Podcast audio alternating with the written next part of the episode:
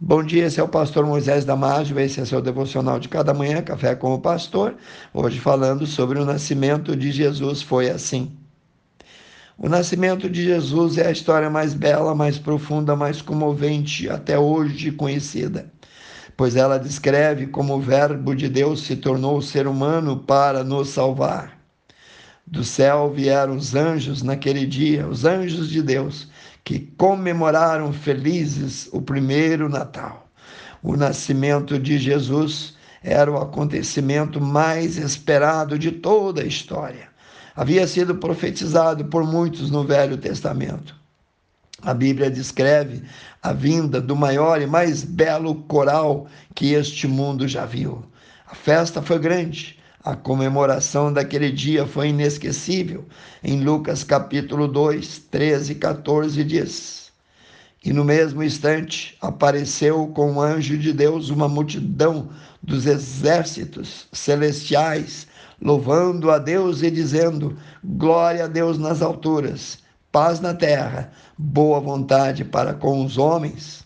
Deus tornou-se um de nós veio enviado pelo nosso Pai Celestial para trazer a vida, para trazer a verdade, para trazer luz e salvação. Jesus, de humilde aparência, como simples menino pobre, pobre se criou. Carpinteiro foi de Nazaré, depois homem de dores, de Isaías 53. Passou por várias humilhações ele era o Emanuel, o Deus conosco, de Isaías 7,14. João Batista testificou dele em João 1,14, dizendo: E o Verbo se fez carne e habitou entre nós, e vimos sim a sua glória, como a glória do unigênito do Pai, cheio de graça e de verdade. O Natal traz essa mensagem de reconciliação, de perdão para todos os homens para todos que querem receber Jesus como Salvador. O nascimento e a crucificação de Jesus foi anunciada desde a queda do homem no jardim do Éden até o seu precursor João Batista, por meio de uma sucessão gradual de profecias denominadas profecias messiânicas. Essas profecias estão presentes em todo o Velho Testamento homens santos de Deus, que durante mais de três mil anos profetizaram um após os outros todos os detalhes do seu nascimento.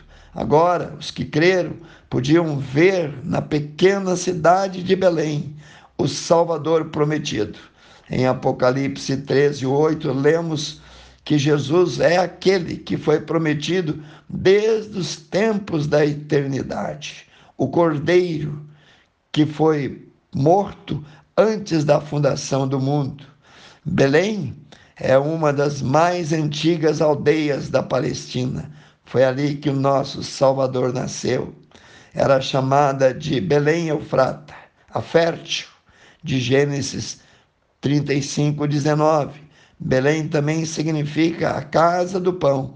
Foi justamente na casa do pão que nasceu o pão da vida que desceu do céu. Em João 6,35, Jesus disse: Eu sou o pão da vida. Aquele que vem a mim não terá fome, e quem crê em mim nunca terá sede. O profeta Miqueias profetizou também sobre o local do nascimento, a pequena cidade de pastores chamada de Belém, dizendo assim: tu, Belém Eufrata, posto que és pequena entre as milhares cidades de Judá, mas de ti me sairá o que governará o meu povo, o povo de Israel, cujas origens são desde os tempos da antiguidade, desde os dias da eternidade. Miqueias 5:2. Ninguém em Belém sabia que o maior acontecimento da história acabara de acontecer. Mas o Filho de Deus não ficou sem testemunhas do seu nascimento, nem sem adoradores. Estas testemunhas e adoradores não foram achados entre os religiosos, entre os grandes de Israel, entre os doutores, príncipes ou sacerdotes. e menos ainda entre os fariseus. Foi dentre os humildes, os pobres pastores, mas cheios de fé, em cujos corações ardiam a esperança pelo Messias. Foi deles que Deus recebeu a mais ou as mais piedosas homenagens.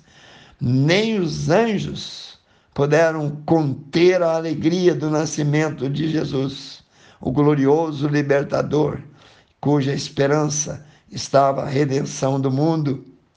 Aí estava uma estrebaria. Nela vemos o Messias, o Cristo prometido, o Rei dos Reis, o Salvador do mundo, rodeado de pobreza, mau cheiro, de animais, sem nenhum conforto, sem nenhum conforto, cheio de humildade estava ele, pois ali nasceu o Rei dos Reis, o Senhor dos Senhores, deitado em uma pobre manjedoura.